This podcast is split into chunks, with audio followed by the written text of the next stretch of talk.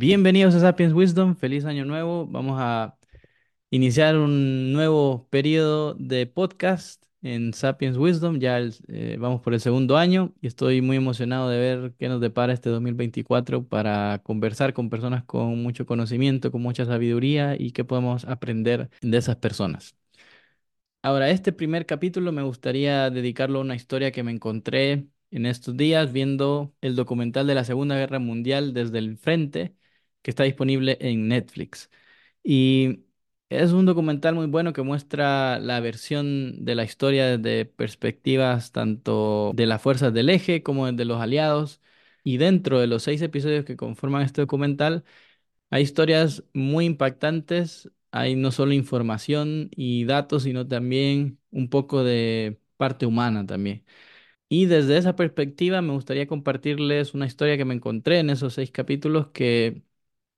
es una historia que me reseteó el corazón, que definitivamente me impactó bastante al punto de que, bueno, me, sacó lágrimas, me hizo meditar mucho sobre, sobre el mundo, sobre la perspectiva que tenemos como, humanos y cómo interpretamos todas las noticias que hay por ahí, tanto positivas como negativas, y particularmente las negativas, que es la historia de el soldado Ray Ellis. Ray Ellis era un soldado británico que fue enviado al norte de África, en Libia, a pelear en una de las batallas más emblemáticas de ese, de ese periodo, que fue la batalla de Gazala,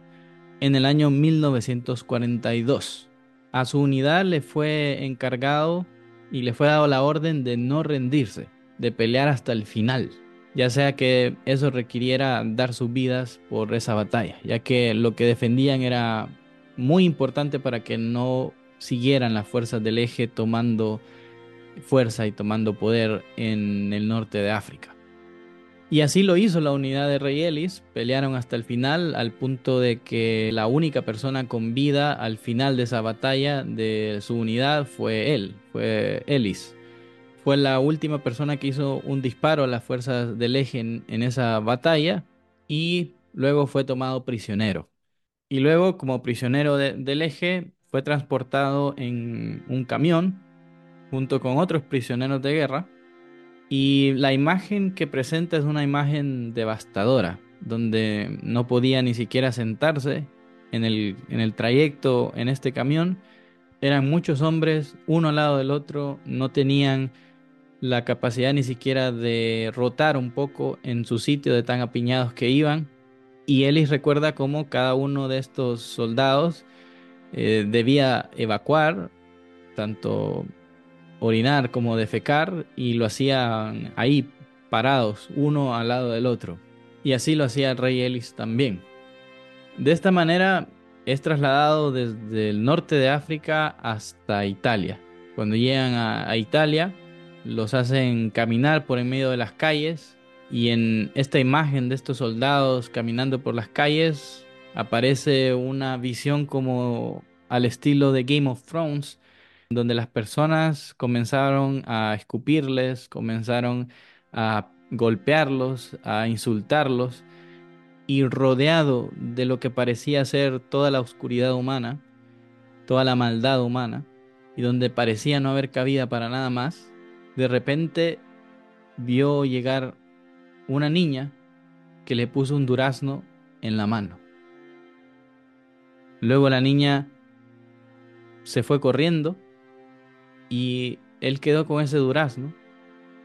Obviamente estaba hambriento.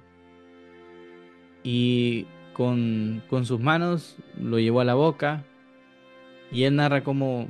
nada había sabido tan bien como ese durazno que se comió ese día.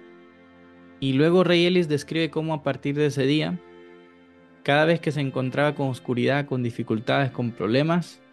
siempre pensaba que en alguna parte había una niña con un durazno. Y pienso que ese es un mensaje muy poderoso que viene de una persona que sufrió uno de los peores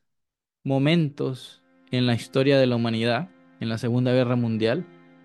rodeado de toda la maldad, rodeado de la desesperanza profunda y completa,